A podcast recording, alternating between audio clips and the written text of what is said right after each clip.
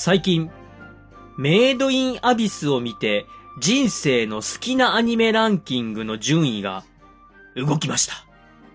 ともです。おう。私、アニメ公開時からずっと追ってます。前です。うん、うん、うん、うん、うん。今、第2期が、うん。第2期が終わったとこ終わっじゃないですかた。。はい。で、第1期と第2期と映画をちょっとあの、貯めて一気見したんですよ。おー。えー、感動しましたね。ああ、感動したんですね。よかったですね。はい。なんかあの、僕の人生の中でこう、面白いアニメランキングにこう、食い込んできて、おお、ランキング。グが塗り替えられたと思いまして。まあ、名作でしち、まあね、私も割と好きでは見てはいるんだけど、中にはうんうんキャラクターが可愛いのに中身がっていう方が結構いらっしゃるんで、た。あー、まあ、ね確かにこう、ひょ表現として直接的なというか、うんうんうん。ちょっとね、あ怖い感じというか、グローテスクな感じとかね。アマゾンプライムで見ると、あの、ね、う輪によっては、あの、16歳以上じゃなきゃダメとか、18歳以上じゃなきゃダメとかでしょうね。ううんん。でも、生き物が生きるっていうのはああいうことですよ。まあ、だと思います。過酷な環境だとね。うん。うんそして、ね、憧れを追い求めるっていうのはああいうことなんですよ。憧れを、まあ、冒険的な感じよね。私は感動しましたね。ああ、ございました、そりゃ。涙が止まりませんでした。で、はい。なんだろう？いや、なんか、あ私全部見てるよって言いながら全然一個も共感してくれないな。いやいやいや、えー共感、いや、うん、泣くかな。まあ、泣きはしないんだ。はいいや、わかりました。あ今週も頑張ってやっていきます。はい、よろしくお願いします。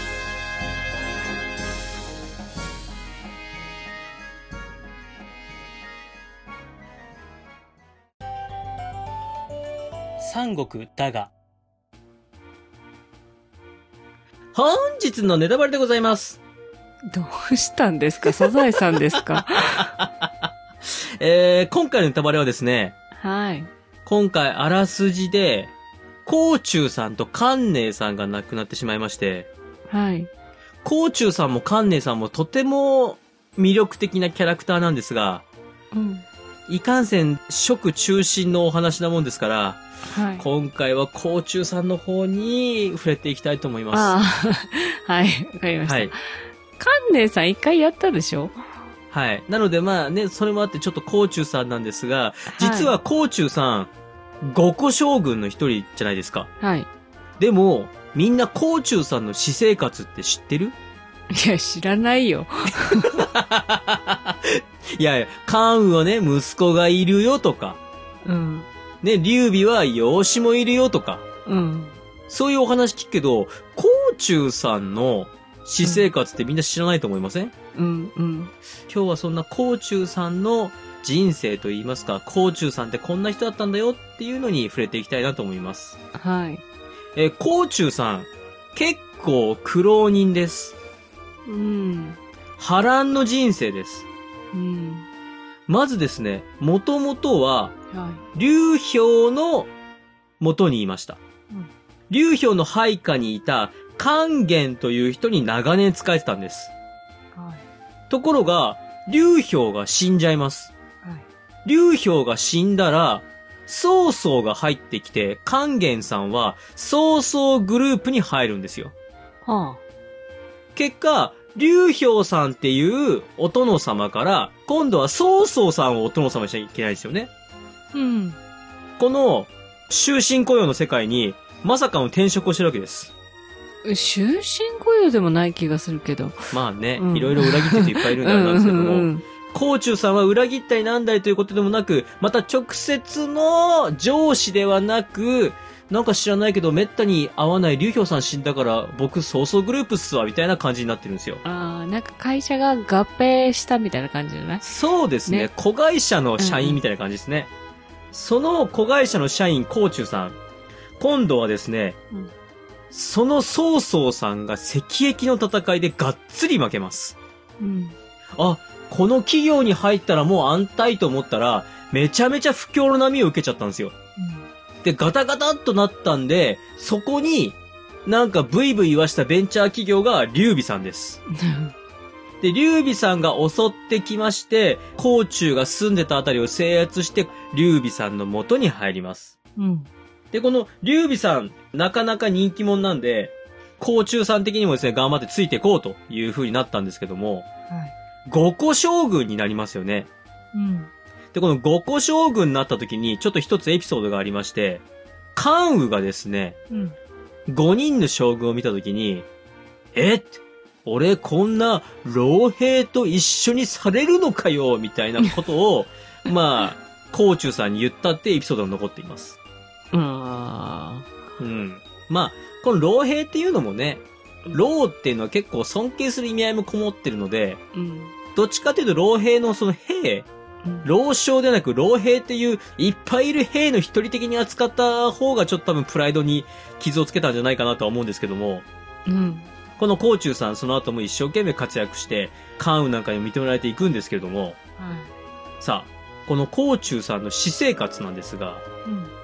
年老いても戦場でめちゃめちゃ頑張る頑固おじいちゃんのイメージじゃないですか。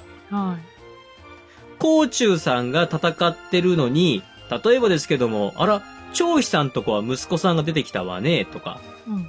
あそこは息子さん頑張って将軍になったわね、とかってみんな言ってる中、はい。甲冑さんは自分がいつまでも頑張ってるんですよ。うん。うん。さて、なぜかと言いますと、はい。甲冑さん、息子さんがいたんですが、この人、皇女と言います。はい。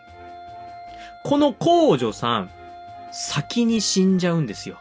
あ甲冑さんよりもだいぶ先に亡くなってしまうんですうん。で、さらに、この皇女さん、皇女さんの子供、つまりまあ甲冑さんのお孫さんとかいなかったので、ー。うん。甲冑さんの家は甲冑さんが死んで断絶です。あ孫は愚か、息子もいない。まあちょっと寂しい私生活だったのかもしれません。ー。ねえ、当時で、お一人しか子供がいないっていうのはちょっと珍しいぐらいだしうね。ん、そうですね。で、さらに、甲冑さんなぜか、養子を取るとか、うん。そういった家をつなぐための努力っていうのをしてなかったみたいなんですよね。うん。なので、甲冑さんの後家としては、後家から誰かが出なきゃいけないってなったら、おじいちゃんだろうが何だろうがうん自分が行くしかないんですよ。そうね。なので、甲冑さん、年老いても、もう息盛んで、戦場で頑張ってるんだっていうよりは、うん。誰もいないんでちょっと私がまた来ました、みたいな感じだったのかもしれません。そっか。うーん。甲冑さんはですね、その当時の平均寿命から考えても、かなりの高齢で戦場、しかも前線に立って、まあいろいろと手柄を残してるし、うんお話の中なんかでも頑張ったよ、みたいな。今回の戦いでも前線に出て行って、まあ死んでしまったっていうお話だったんですけれども、うん。逆に言うとそういったところで若い部下とか同僚と一緒にいることに生きがいを感じていて、うん。戦場で死ぬっていうのも幸せなことだったのかもしれないなってちょっと思ったなっていうお話なんですよ。うん。だって最後は、帝に背中さすってもらってるってすごくないって思いました。そうですよね。そうですよね。うんそんな戦場で死んだ戦争の鬼、甲冑さんがは生死ではどのようにえー最後を迎えているかということをどうします？お話しします？しません？い。うん、しなくてもいいかな。涙ながらにちょっと語りそうにね、今までこうずっとね、戦場でた、ね、戦場で最後を迎えるなんて、もう、武人としてもう素晴らしい最後だと。うん。ね、あの、若くして息子を亡くしてしまったが、ね、若い同僚たちと共に戦場をかけることが生きがいだったんではないかというお話をしたんですが、えー、はい甲冑さんシーツでは、えー病死です。ああ、まあでも納得。はい。お話の中では、劉備と共に、関羽の仇討ちだ張飛の仇討ちだって言いながら戦死したことになっていますが、えー病死ということで、えーはいお布団の中で死んでいるようでございます。ああ、まあそれはそれで幸せかもしれないっすうー。ん、ね。うん。なんでしょうね、こう、三国志を書いたたくさんの方々、まあそういったそのうんいろんな方々の中で、甲虫は戦場で死なせてやるべきだねっていう風になったんだなって思うと、甲虫愛されてるなと思いますね。うーん、そうね。えーちなみに甲虫さん、えー本の中でですね、性格が書いてありまして、はい。義に熱い、まあ、男の中の男だったという風に書かれているそうでございます。うーん。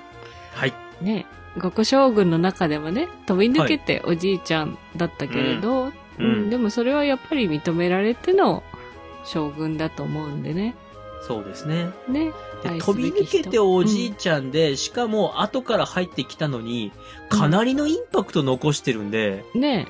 はい。私この甲虫さん大好きですね。うん。こんなおじいちゃんになりたいと思っております。なってください。あ、人事だ。えー本日のネタバレは以上です。はーい。面白かったです。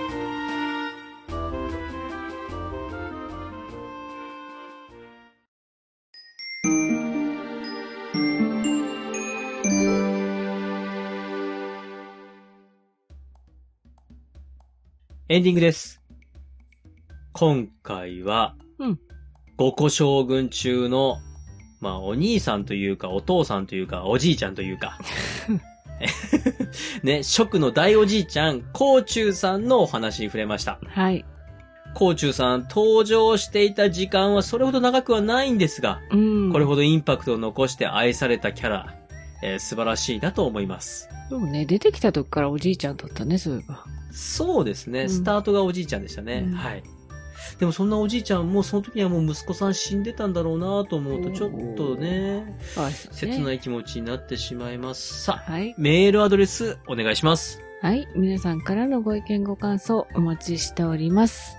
Gmail です。数字で359、アルファベットで DAGA、三国だが、アットマーク Gmail.com。エピソードの概要欄にお名前だけで送れるメールフォームもございます。ツイッターをされている方は DM でも結構です。感想は、ハッシュタグ、三国だが、三国を漢字、だがをひらがなでつけてつぶやいてください。よろしくお願いします。はい。あ、そういえば、甲虫さん、帝軍山で花公園破ってますね。一番の。の手柄言わんかったな。忘れとった。さあ、次回はですね、はい。